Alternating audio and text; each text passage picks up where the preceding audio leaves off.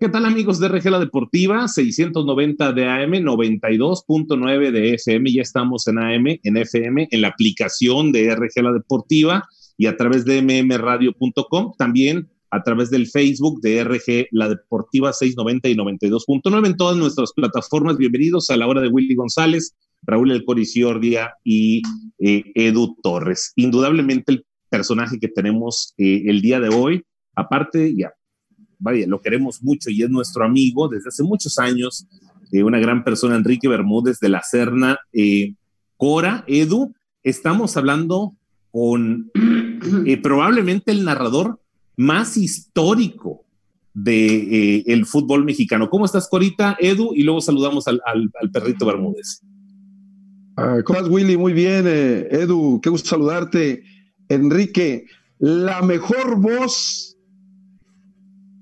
que queda y, identificable, aunque no lo veas, es Enrique Bermúdez, más famoso como el perro.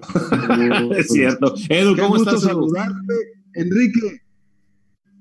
¿Qué tal, Cora, Willy, Enrique? Pues digo, mi, mi, infancia fue escuchándolo, por supuesto, y luego hasta la actualidad de los apodos, las ocurrencias, absolutamente todo, como bien dice el Cora, la voz más reconocible del fútbol y me atrevería a decir que a nivel mundial incluso una voz que es imposible que no sepas de quién es. Enrique, ¿cómo ¿Qué te tomas, brother? ¿Qué te tomas? Unos que este, unos frijoles con veneno, unos, unos mañaneros, un cabrito. Un abrazo, Eduardo, muchas gracias. Y merecido el comentario. Y yo, Willy, te conocí mucho más chavito, eh, sin duda alguna, y, y paso y mi tío Cora, ¿qué te digo de el ídolo de Jalisco Nayarit? Me tocó narrarle goles allá cuando era un jugadorazo ahí por el extremo derecho, gambeteaba, caracoleaba enorme, acariciaba a la nena, la tallaba el gran Cora y Ciordi, el ídolo de Jalisco Nayarit, decía yo al gran Cora. Fíjate, eres, eres un genio, la verdad que eres un genio para narrar, inigualable, tu voz es súper, súper agradable este, de veras, Enrique, hay una cosa que es importante.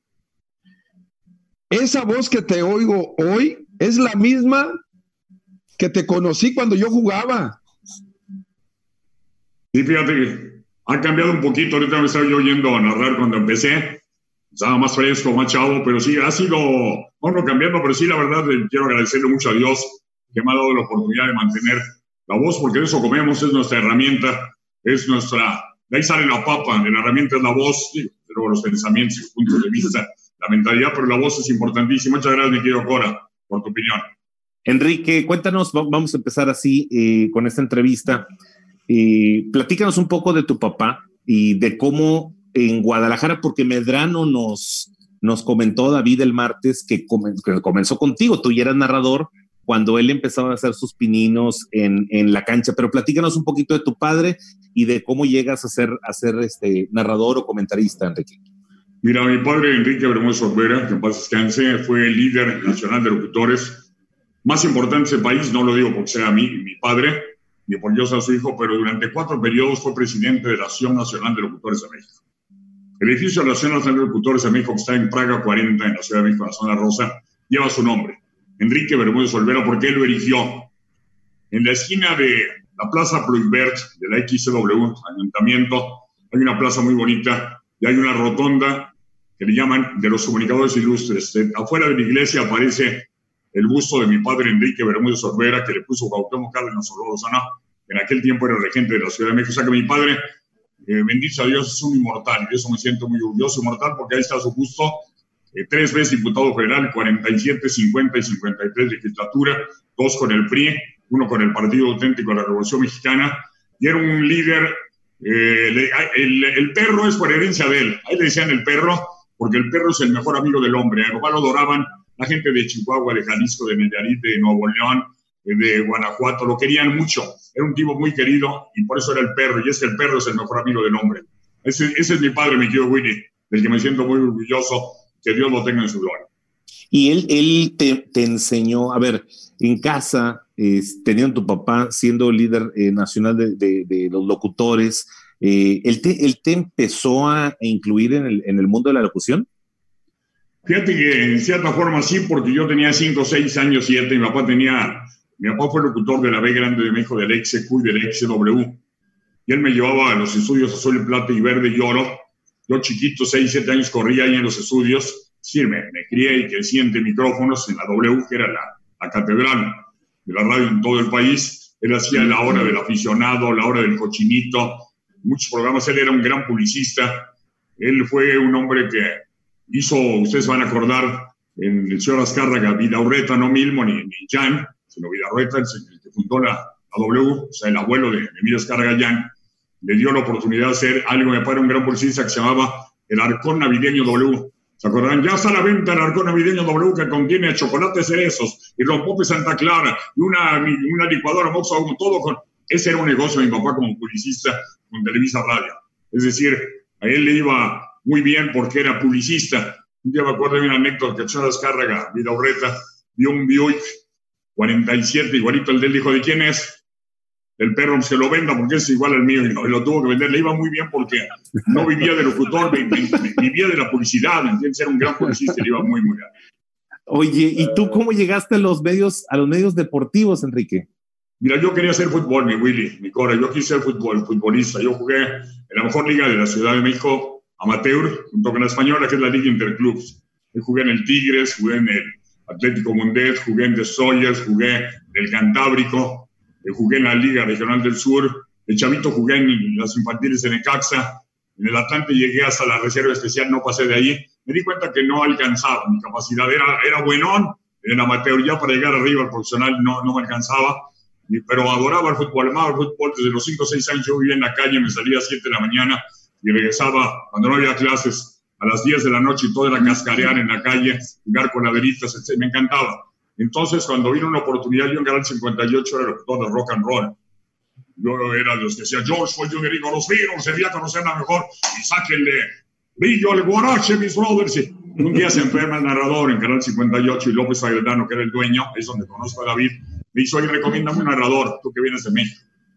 Lo necesito el sábado, ser un jueves, Willy y Cora y mi querido Lalo. Edu. Edu, fue, Edu, perdón.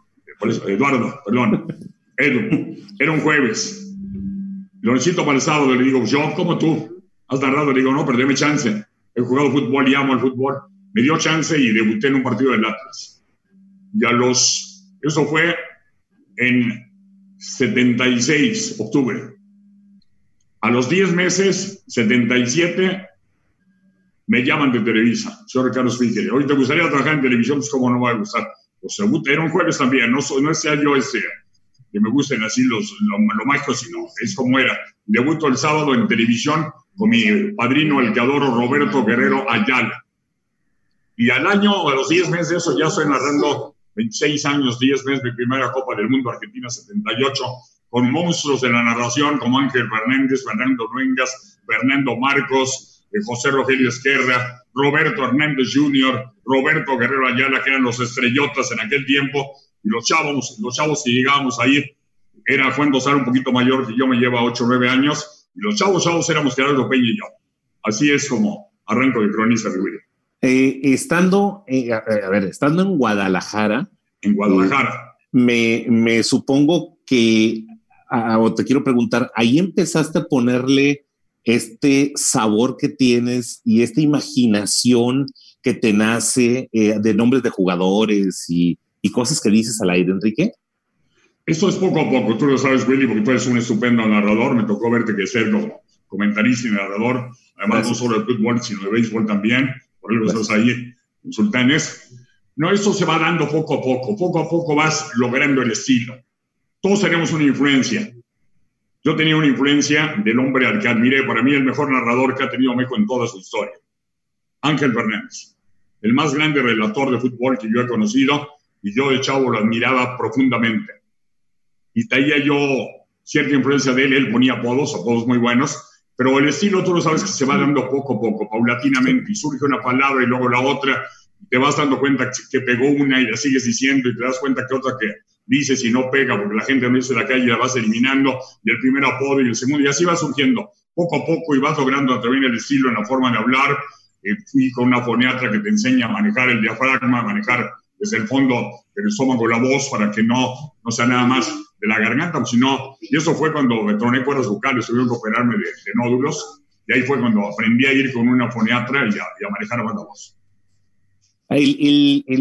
tienes frases impresionantes, pero impresionantes. Eh, tirititito. ¿Cómo nació el tirititito? Esa fue la primera, fíjate, la primera de todos y la más querida. Esa era un partido entre Necaxa y Morelia, me acuerdo muy bien. Al Cora le tocó, yo creo que a él le tocó, no sé si Ivo Basay te tocó, Cora. No, no me tocó Ivo Basay. No, tuviste un poquito antes, tuviste un poquito antes que él. Entonces viene el, el, el, Ivo Basay va con el pecho y el arquero era Piña, un arquero del Morelia, no se olvida. Mm. Y entonces cuando cae la pelota yo lleno el diafragma para meter tiro y, sale un churrito, un calcetinazo de Me sale tirititito natural. Mi hijo va a decir que ahora es reportero y está en tu también. Y soy papá, fíjate que a mi brother, a Chuyito, le gustó el tirititito, vuelvo a decir. Lo volví a decir y me dijo, ya le gustó a Carlitos y a Eduardito. Y, bueno, y lo empecé a decir y de repente me empezaron a gritar en la calle tirititito. Dice, ya pegué, ya fregó, ya fregué. Esa se queda. Y esa fue la primera de todas. Y el zambombazo. Bueno, la primera de todas es mi frase, perdón. Aficionados que viven la intensidad del fútbol. Esa la saqué en mi primer partido de televisión, en Televisa. Estuve pensando cuál, y me salió esa. Esa es la primera. Pero la primera palabra, tirititito. Ok, ¿y el zambombazo? La vida es una dualidad, güey. Es hombre, mujer, feo, bonito, blanco, negro, amor, odio, entonces yo dije, el tirititito tiene que tener una verdad. Un día estaba yo en Veracruz tomándome un torito. ¿Sabes lo que es el torito? Es una bebida veracruzana con alcohol fuerte, aguardiente y cacahuate, dulce, muy sabroso. Yo echando mi torito y estaba una orquesta veracruzana y había un tamborzote que sonaba ¡bum! pero durísimo. Y le pregunto a alguien, ¿cómo se llama eso? El tambor se llama la zambomba, dije, zambombazo, ahí está. Pero también, ahí estuvo. Y así fue como nace el zambombazo. Las dos primeras. Y son de las mejores porque sabes que con esas he podido a veces comer con manteca. Han salido hasta comerciales de ellos. Oye, eres un genio, hermano, ¿verdad, Cura? Eso, eso, Edu, eso es de un genio. La verdad, la verdad, este, sentarse o, o, platicar con Enrique, digo, lo conozco muy bien. Eh, mejor quedarse callado y escuchar todo lo que tiene de anécdotas, porque la verdad es súper, súper divertido, divierte a la gente cuando narra, gusta cuando narra y, hace los partidos agradables. Pero conocerlo en persona como lo estamos viendo, la verdad, con ganas de quedarse a tomar ese ese ese torito, torito toda la noche, porque mira, te voy a decir una cosa, tiene de anécdotas que no te imaginas. Gracias, venido Cora. Te estás poniendo amarillo de cuando decía yo el Cora es enorme, es versalleso, vean cómo gambetea, cómo caracolea, se quitó 25 rivales. Es un fenómeno ese Cora, es el fenómeno de Nayarit. Ah, Fíjate que lo, que lo que dice Enrique y, su maestro, que yo creo que. A ti te tocó que te narrara Ángel Fernández. Eh, en México. te narró Ángel Fernández. Sin duda, él. En la, en la presentación mía del Atlético Español en el Estadio Azteca, donde estaba Juan Dosal abajo, en, en, saliendo del vestidor, me hace la primera entrevista a mitad de un partido cuando yo firmé el contrato con Atlético Español. Y don Ángel Fernández me pone los audífonos este, cuando sal, y ahí nació el Cora. ¿Por qué? Ah, el Cora de Nayarit. O sea, él sabía que era un, tipo tan culto que él sabía que los Coras eran de Nayarit, una raza indígena Cora. Y él ahí en ese momento dice, el Cora y Ciordia de Nayarit.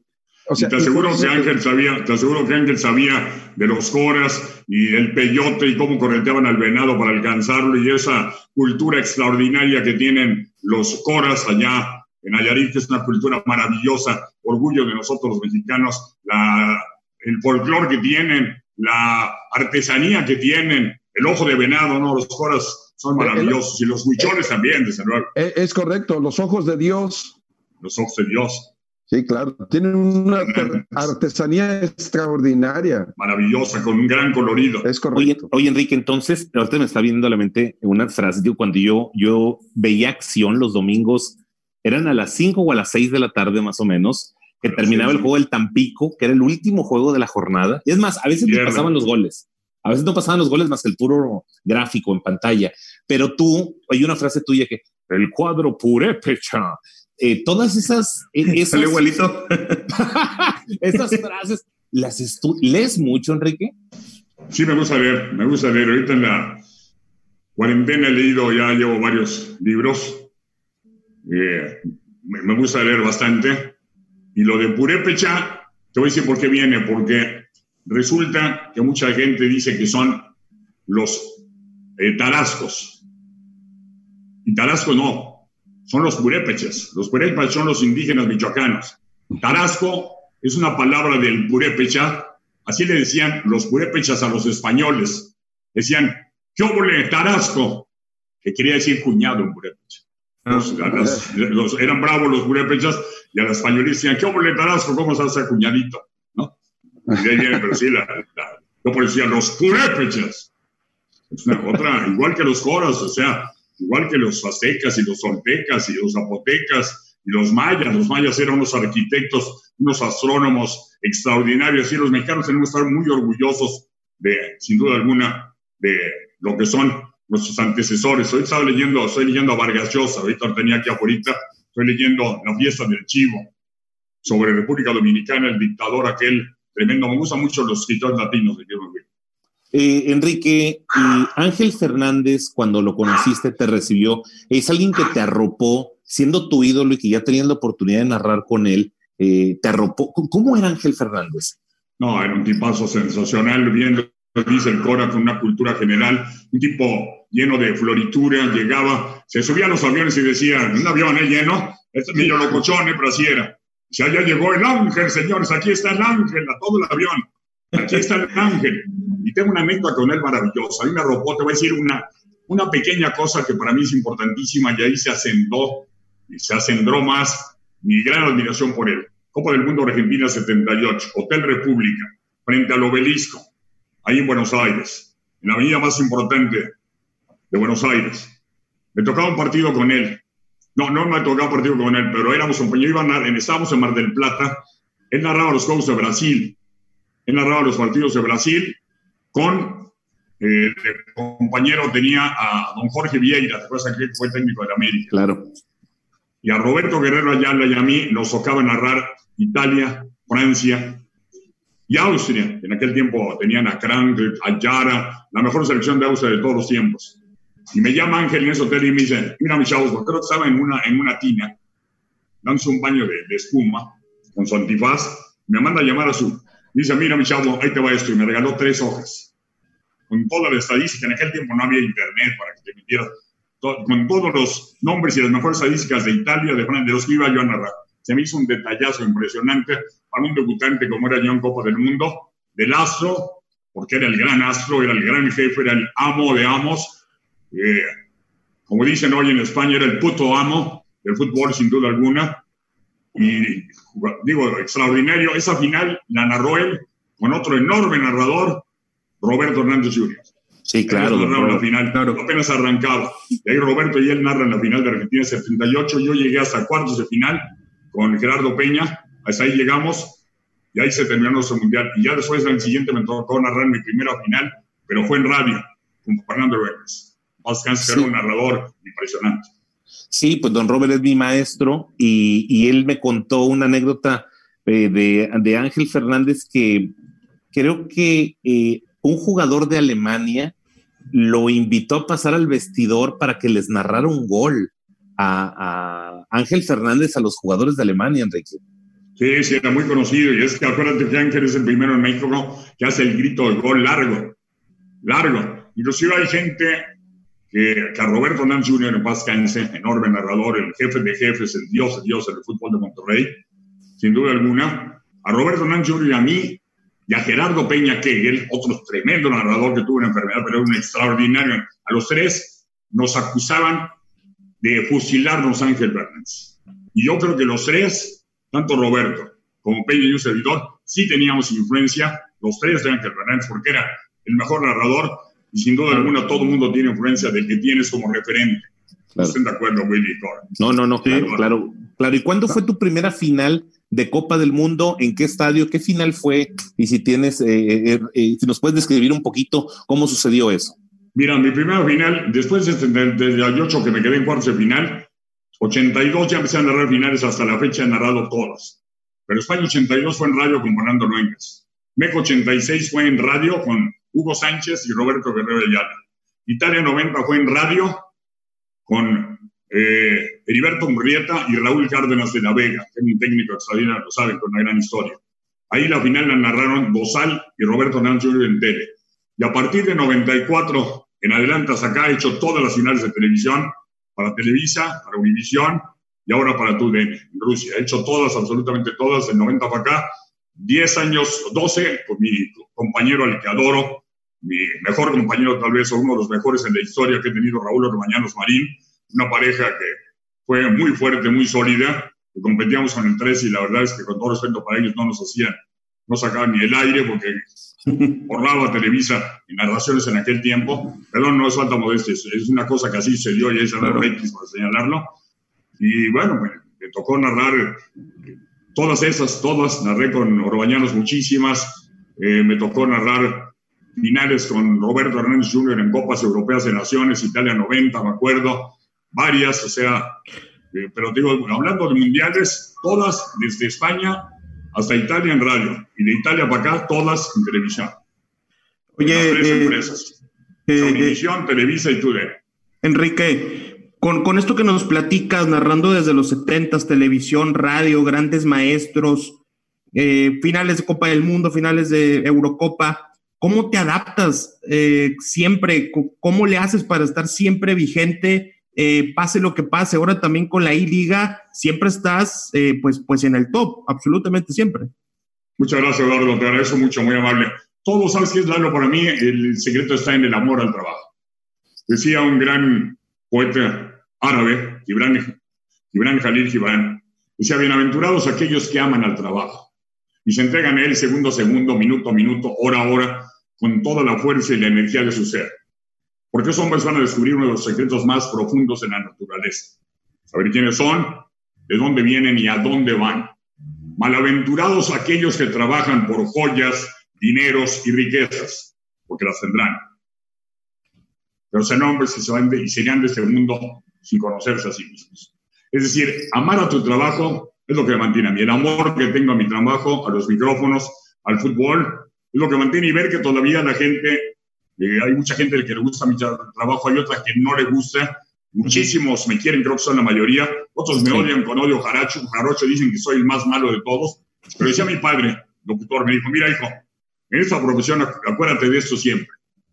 Mientras hablen de ti bien o mal, estás en la jugada. Preocúpate cuando te ignoren. Cuando empiecen a ignorar es porque ya me tengo que ir. Te voy a, te voy a contar una anécdota. Esta no te la sabes y es de ti. Eh, ¿Cuándo saliste de Televisa que te fuiste a Univisión? ¿En qué año? 2014, febrero. ¿Y cuándo, acabas de regresar recién a Televisa? No he regresado, yo sigo, estoy hablando desde Miami, yo estoy en tu casa, ¿Sí? Miami, yo sigo trabajando para Univisión, a mí me paga Univisión, pero ahora vivo una fusión en deportes que se llama TUDN, que la conoces perfectamente bien, Televisa, Univisión Deportes Network, o sea, Univisión y Televisa, pero exclusivamente en deportes. Pero yo sigo pero, siendo eh, un empleado de Univisión y a mí me paga Univisión. Ya sé, eh, entonces en el 2014 dejas Televisa y regresas con Paco Villa al Canal 5, por ahí de 2018, ¿no? Más o menos, 2019. En, eh, para la Copa del Mundo de Rusia. Sí. Llegamos, sí. sin estar todavía en la fusión de TUDN, vamos como refuerzos de, porque al suerte de Univisión que había tenido toda la, toda la vida los derechos del fútbol de las Copas del Mundo, los pierde con Telemundo. O sea, Telemundo oferta más o paga más y los gana. Entonces yo estaba ya, yo dije ya, hasta aquí llegó mi Copa del Mundo, pero de repente nos llaman y vamos a reforzar a Televisa, por decirlo de alguna forma. Sí. Ana Monsalve, Luis Omar Tapia, que para mí es el jefe de jefes del fútbol, hablando de Champions League, el más grande sí. narrador que hay de la Champions. Luis Omar Tapia, Paco Villa, entre otros, y tu servidor, vamos a reforzar a Televisa y ya después, hace un año y medio, ocho, un año, ocho meses por ahí, viene la oficina, es ahora tu DN. Fíjate que eh, previo a, ese mundial, yo fui con, con, Juan Carlos Rodríguez La Bomba, que es el jefe de Univisión. Eh, por alguna circunstancia fui con el, el capo de Tutti Le Capo. Oye, paso la bomba, paso la bomba. Le, le, mandé un WhatsApp, dije, bomba, ¿sabes qué? Necesito hablar contigo de varios temas. Me citó en Televisa Chapultepec.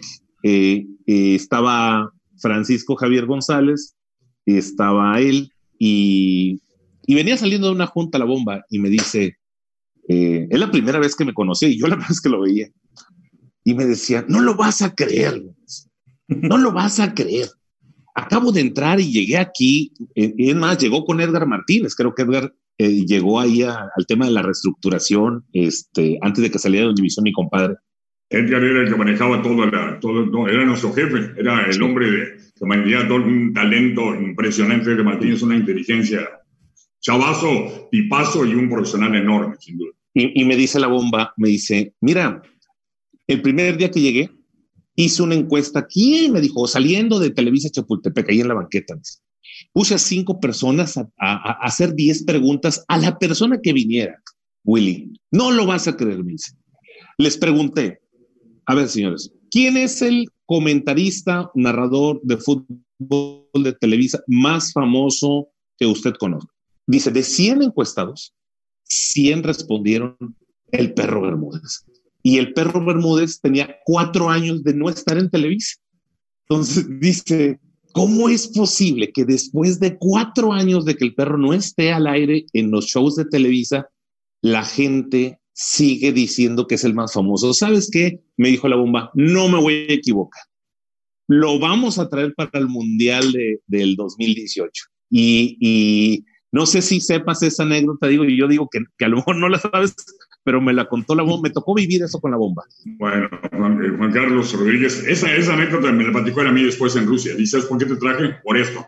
Porque además había hay una oficina, tú lo manejas, es un hombre que maneja marketing,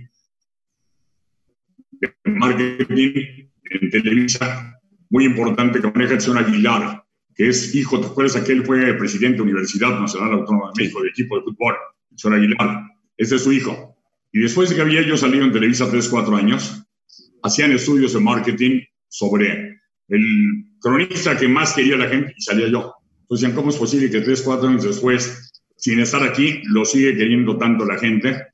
O sea, y Juan Carlos, exactamente lo que me estás diciendo tú, me lo dijo en Rusia. Me dijo exactamente en Rusia y bueno, entonces yo aprovecho ese medio, sé que es la deportiva, tiene un tremendo auditorio, muchísimo auditorio y es muy querido, para decirle a la porción que tiene que ver con Nuevo León y todos los estados a los que llegamos, agradecerles porque sin el público no hubiera sucedido eso. Sí. Claro, ¿Cómo, ¿Cómo, llegaste a Monterrey? Te habló Jorge Lankenau en aquel entonces a Televisa Monterrey. ¿Y estuviste en las Rolas y Bolas en la 1190 o, o, estoy equivocado, Enrique? No, no, sí, yo soy de los fundadores de Rolas y Bolas 1190 con Mario Castillejos, en paz descanse, eh, con Gabriel Sagún, que traje yo de Guadalajara, eh, con otras gentes más, sí. Eh, me llama a mí el señor que era el propietario de Monterrey, para que yo narrara. Decir cómo va toda la anécdota. Yo un día estaba sentado en el, en el restaurante en, en el río, una carne, el mirador. El, el mirador. mirador. Una uh -huh. carne impresionante. Unos frijoles con veneno que, ¿a qué te platico? Maravilloso. y ahí me dice Jorge Lankenau, oye, ¿te gustaría venir? Ah, no, me dice Lankenau, acabo de hablar con el güero Burillo y me acabo de aclarar con Televisa. Porque él estaba con Imevisión, transmitía Imevisión, no era Azteca todavía, era Imevisión. Pero yo le pedí dos condiciones, lana, y le pedí que tú fueras mi narrador. Enrique Bermúdez de la Serna narrar a los Rayados de Monterrey. Yo iba ya dos o tres veces a la semana, por lo menos dos, a Monterrey, cada semana, a trabajar con FAMSA, una empresa en la que duré 18 años, una empresa mueblera extraordinaria, con los Garza, que son sensacionales. Mando un abrazo a toda la gente de Monterrey. Entonces le dije así de Monterrey, dije, oiga, pues yo vengo acá y ya quiere que me venga, pues ya tráigame y vive aquí, ¿de qué se trata? Y ya sí, espera, agarró el teléfono, me dijo, ¿cuánto quieres venir? ¿Y cuánto quieres ganar?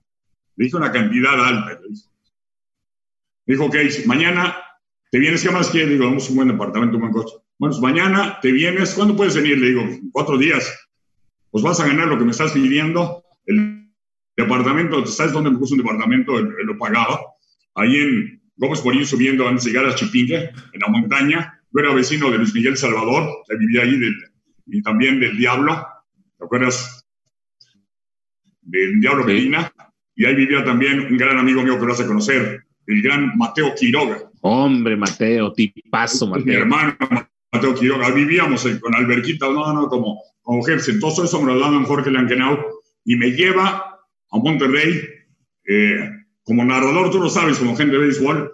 Él hizo lo que hacen los Yankees y los Toyers y lo que hacen los Astros, que tienen su narrador de fútbol. Entonces me dijo, quiero que tú seas el narrador exclusivo de los Rayados. Y además él me pagaba y se inventa Rolas y Bolas, que era una estación de, de Monterrey, ahí enfrentito a Thompson, que da tres cuadras, para competir con ustedes, con la RG. Era la idea. Porque era para, a mí me llaman para competir con Roberto Hernández Jr. Para eso me contratan. Para competir con el monstruo de Monterrey, con el jefe de jefes, con el rey de reyes, Roberto Hernández Jr. Y fuimos a eso. Muy difícil, logramos buenos números, pero bueno, Roberto es Roberto siguió siendo el grande, es el monstruo del fútbol de Monterrey, es un hombre que le dio vida a los clásicos, un histórico sin duda alguna. Le competí, para mí es un orgullo que le quitamos números, sí tuvimos bastante buenos números, pero por debajo de él. Mucha gente me dice, oye, le digo, ¿sabe su tierra? Ahí no se puede. Ahí no se podía. Si él hubiera a Guadalajara, hubiera sido lo mismo, pero a mi favor. Pero bueno, para mí es un orgullo, un orgullo haber ido a competirle y le competí bien en su tierra donde Roberto, ¿para qué les platico? Y a ti, que eres de los alumnos, ¿quién es Roberto Hernández?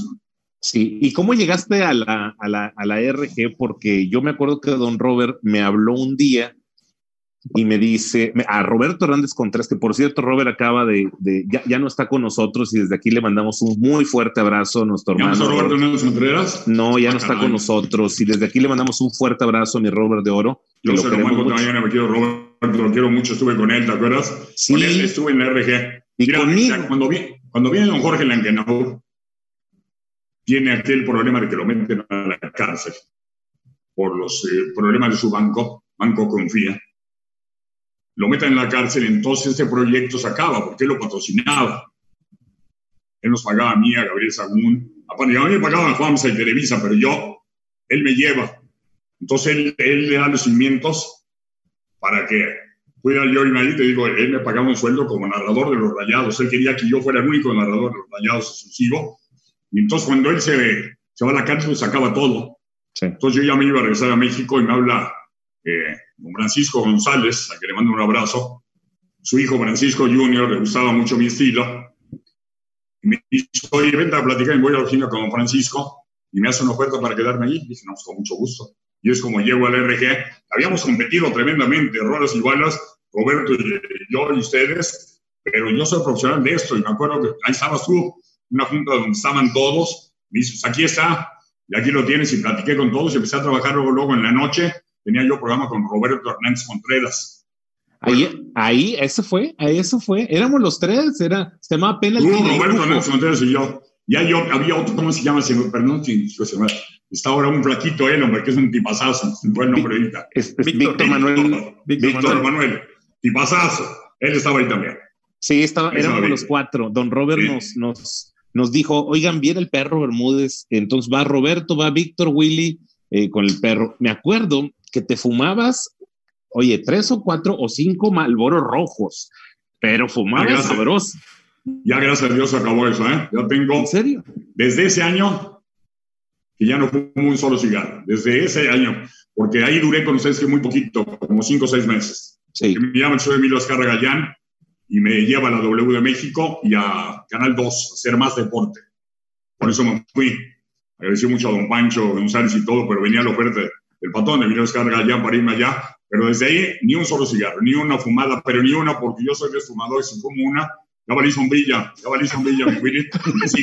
Entonces, ni una fumada, nada, desde ahí nada, bendito sea Dios. Porque además, ¿sabes qué? Eso me causó nódulos que tuvieron que ser operados. A mí tengo que operar nódulos, lo mismo que a mi querido Chavana. Entonces, yo sabía que si seguía yo fumando, pues de ahí como, es la herramienta. Sí. sí, operaron a Chavana de eso y a Aldo Farías también, ¿verdad, Edu? Lo, sí, lo operaron también. también. Farías creo que después de la Copa Libertadores es cuando, cuando tienen que por ahí hacerle un, un procedimiento de lo mismo. Es que Farías. ¿Nódulos? Sí, sí, nódulos. Ah, entonces sí. ahí le cambió la voz de. Di que sí, di que sí, vente hierba buena, canela, abrazo, queridos niños, lo quiero mucho, mi Aldo, es un tipazazo que aportaron ahí, una preparación tremenda, polémico como pocos, muy extraordinario narrador, un gran comentarista y además un gran amigo. Cuando yo aquí en Miami convivimos mucho, Aldo y yo. Sí, Aldo, Aldo es el, el papá de Edu Torres. Él lo, Aldo, Aldo los, los, siguió en redes sociales. ¿Y cómo llegaste con Aldo? Platícalo, Enrique Edu. Sí, eh, Aldo, pues me encontró en Twitter, así de fácil.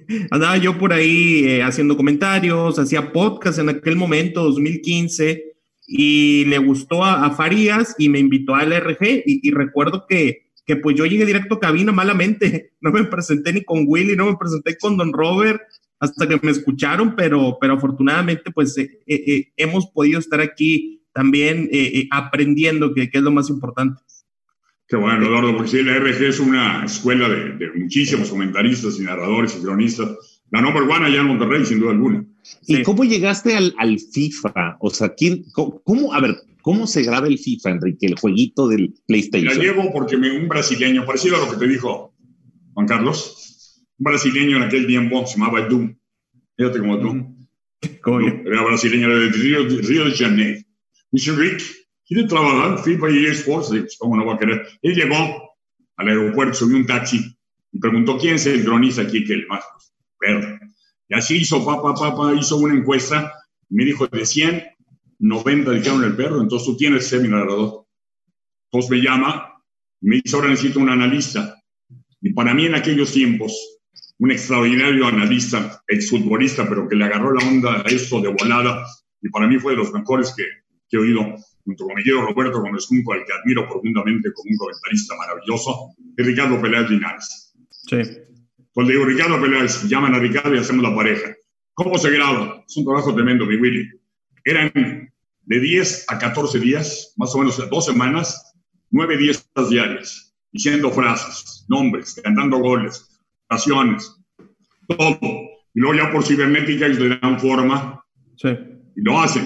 No creo que alguna gente, yo a un tiro que pasaba lamiendo el palo y en el juego salió, salió 20 veces arriba y le me encontró gente y dice, oiga, señor es ¿cómo es güey? Se equivocó. Digo, no, no me equivoqué yo. Fue la edición, señor, no estoy adentro de la máquina.